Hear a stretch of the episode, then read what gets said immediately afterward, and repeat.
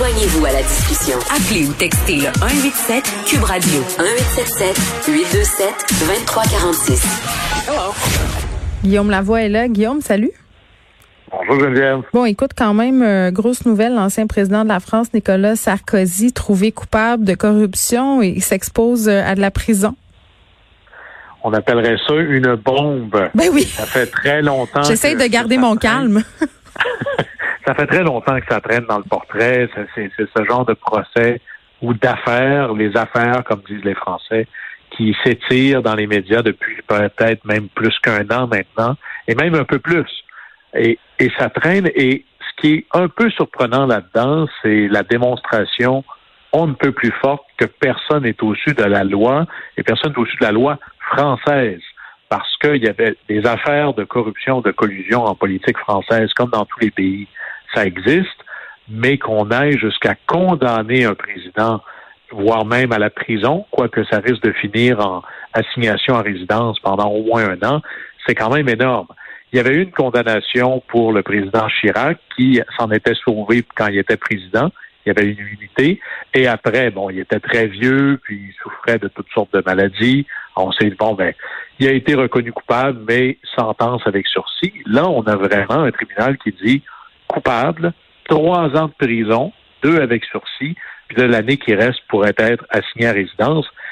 Monsieur Sarkozy peut faire appel, mais c'est énorme comme nouvelle. Et Sarkozy voulait jouer encore et joue encore un rôle important. C'est le dernier président de la droite à avoir réussi à gagner, à avoir réussi à incarner quelque chose de majeur en politique française.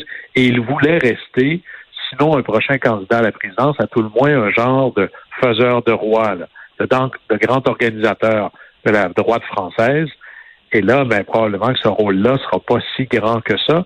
Et le pire dans tout ça, ou le, pour ajouter le tragique au pseudo-comique, c'est que M. Sarkozy pourrait presque rester au tribunal pendant encore deux semaines parce que le 17 mars s'ouvre un autre procès pour d'autres affaires ici d'utilisation frauduleuse de frais de campagne. En fait, on aurait dépensé beaucoup plus Mhm. que ce qu'on avait le droit. Et là, bref, M. Sarkozy, euh, si jamais il est assigné à résidence, peut-être qu'il aura le droit de sortir de là pour retourner à un autre procès qui l'attend. Alors, la, la, suite des choses risque d'être très difficile pour lui. Là. Bon, euh, Guillaume, euh, on a de la corruption, de la collusion, euh, on a une affaire d'écoute illégale. Toi, tu étais en Europe là, pendant ce qu'on pourrait appeler leur scandale des commandites. Oui, et c'est assez intéressant parce qu'on pourrait dire bon, il y a une espèce de tolérance ou d'organisation, ça fait partie de ça en politique française. Puis finalement, à l'examen, il y a des condamnations, mais c'est souvent pour des affaires très grosses, très grandes. Vente d'armes à l'étranger, fonds secrets qui vont servir à des activités partisanes de partis. Mm -hmm. Alors, quand eux voyaient notre scandale des commandites à nous, qui, toute proportion gardée, est relativement petit, les Français trouvaient ça assez exceptionnel que ce genre de choses-là, aussi petit soit-il, fasse un scandale qui fasse tomber un gouvernement, ou presque. Il y a l'espèce d'habitude des scandales un peu ouais. plus grandioses en France, peut-être parce que la France est, toute proportion gardée, pas mal plus grande que le Canada et joue dans une ligue un peu différente. Mais là-dessus, de voir un président condamné à la prison, c'est quelque chose qu que je vous aurais dit, peu possible dans le cas français. Eh bien non, là on a une démonstration assez forte que personne n'est au-dessus des lois, même les présidents, bien que M. Sarkozy peut toujours faire appel, mais ses chances sont quand même assez minces. Oui, puis on s'entend qu'il va faire de la prison à domicile. Là. Pas tellement l'impression qu'il s'en va dedans. Ben, faire de la prison à domicile, il faut toujours voir. Puis là, évidemment, on n'a pas toute la cause, mais lorsque vous vivez par votre influence politique et votre rôle sur la scène internationale et que vous êtes déclaré coupable de corruption, de collusion, votre aura, là, on peut imaginer que les contrats de conférence à l'international... Bon, tu, tu me feras pas brailler. La liste est plus petite, là. Ouais, bon. Pauvre petit chat. Euh, je voulais qu'on se parle euh, de Donald Trump, euh, euh qui est allé d'un discours quand même assez effronté. Oui, alors je ne sais pas ce que vous avez fait en fin de semaine. Évidemment, là, on est allé dehors. Vous avez passé toute la fin de semaine collé à votre écran à regarder quelque chose assez surréel. On était dans un pays où la loi de la gravité n'existe pas, existe pas, où la vérité n'a pas vraiment de prise. Alors, on a parlé à quel point.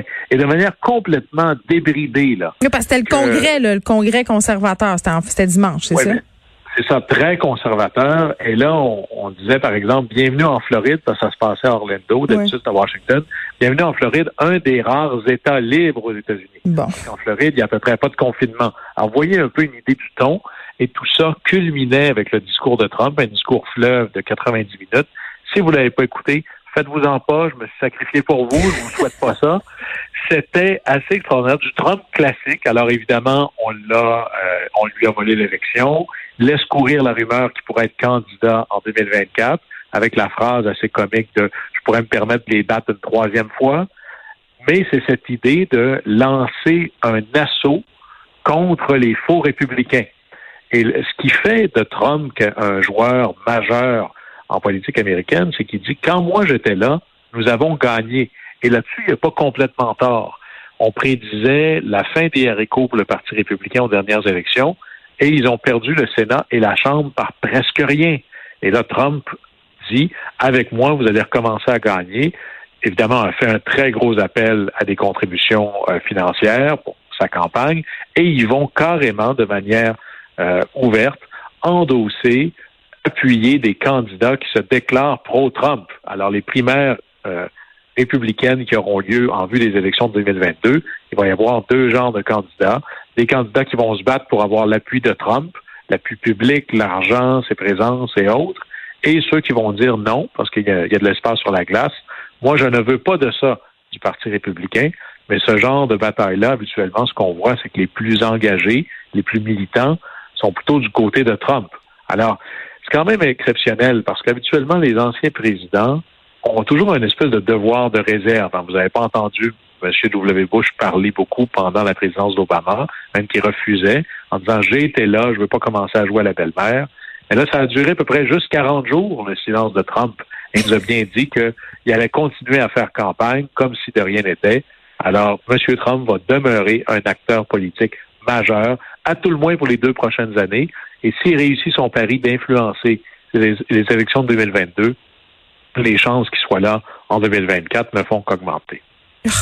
Bon, tu voulais euh, me glisser un petit mot sur euh, Andrew Cuomo. Oui, alors là, gouverneur de New York, trois fois gouverneur de New York, probablement un des gouverneurs les plus populaires aux États-Unis. Il était parmi les héros de la pandémie. Euh, d'ailleurs, on soupçonne plusieurs élus au Canada d'avoir regardé comment Cuomo faisait ça à New York pour copier certains de ses styles. Il a même reçu un Emmy pour ses conférences de presse qu'il tenait tous les jours, qu'il continue de tenir tous les jours. Et Cuomo, c'est pas un nom ordinaire. C'est une grande famille. C'est des poids lourds en politique démocrate aux États-Unis. Son père a été un grand gouverneur de l'État de New York, un genre de poète égaré en politique, absolument fascinant. Son frère, Chris, est un, une vedette à CNN. Et lui, jusqu'à maintenant, était non seulement le héros de la politique américaine dans le monde parallèle à Trump, mais était aussi probablement un des candidats pressentis pour la présidence. C'était ça la dernière fois, mais définitivement pour 2024. Et là, vous voyez comment on peut passer de héros à zéro, à zéro rapidement. Il y avait des petites erreurs dans sa gestion de la pandémie qui ont commencé à ressortir. En décembre, une ancienne collaboratrice qui a appelé à, des, à du harcèlement sexuel. Une autre collaboratrice vient de sortir publiquement pour dire qu'elle aussi aurait vécu ça. Alors là, je vous dirais que celui qu'on voyait déjà quasiment candidat à la présidence en 2024, je vous dirais que je suis même pas certain qu'il va être capable de finir son mandat. Oui, je comprends, Guillaume, mais en même temps, on s'entendra qu'il y a plusieurs politiciens américains qui ont été au cœur de scandales sexuels puis que ça les a pas empêchés d'aller où que ce soit. Là. On s'entend. Faudra voir. La, chose a quand même changé. On n'est plus à l'époque des Clinton il faut voir aussi parce que le standard. Mais non, mais même Trump, même Trump, je veux dire, il s'est comporté de façon complètement inacceptable avec plein de femmes. Il y a plein de femmes qui sont sorties pour raconter des histoires totalement épouvantables. Ça l'a non seulement pas empêché de d'être président, euh, il a fait voter massivement les housewives pour lui là. Oui, la politique chez les démocrates est un peu différente, par exemple. Euh, les femmes traditionnellement, ça c'est une base très importante mm-hmm. chez les ben démocrates. Puis en plus, on est à New York, un État passablement libéral. Alors, il faudra voir comment l'establishment, surtout là, euh, Alexandria euh, Ocasio-Cortez, comment est-ce que tout le monde va réagir par rapport à ça. Et jusqu'à maintenant, euh, M. Cuomo n'est accusé de rien formellement. tout cas au plan judiciaire. Il a nommé un enquêteur indépendant. Lui dit ceci n'est pas arrivé, en tout cas certainement pas comme ses accusatrices le décrivent. Alors on va voir comment ça va aller, mais à la fin, c'est sûr que disons que le, le, bateau de, de le bateau d'Andrew Cuomo euh, est pas mal moins solide aujourd'hui qu'il y a trois mois. Là. Mais est-ce qu'il va, qu'il va pouvoir terminer son mandat? Ça pourrait aller jusqu'à ne pas terminer son mandat, mais Andrew Cuomo, c'est pas son premier scandale, euh, c'est-à-dire c'est pas la première difficulté politique qu'il vit. Euh, c'est quelqu'un à qui on fait très longtemps qu'il est en politique. Il a été un secrétaire ou une espèce de ministre dans l'administration Clinton. Il était l'organisateur en chef pour son père. Il avait déjà mangé une volée terrible comme candidat, comme gouverneur. Il a fallu qu'il se refasse. Était sa première femme, c'était la fille de Robert Kennedy ou une des filles de Robert Kennedy, un divorce très public. Alors, il a passé l'enfer ou le désert politique quelquefois.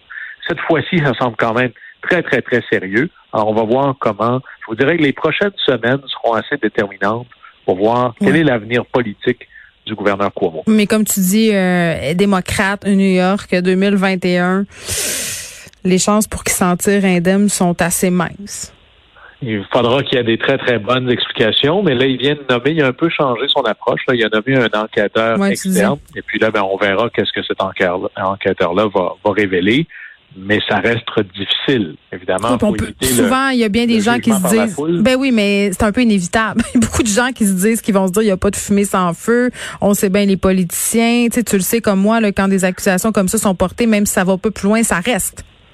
Mais moi, et, ça, ça me fait très peur quelque part, parce qu'on vit encore dans une société de justice. Alors, autant on voudrait pas que quelqu'un qui soit innocent réussisse à s'en sauver, quelqu'un qui soit coupable réussisse à s'en sauver, autant l'espèce de jugement, ce qu'on appellera en anglais le jugement par la foule. Mais le tribunal populaire.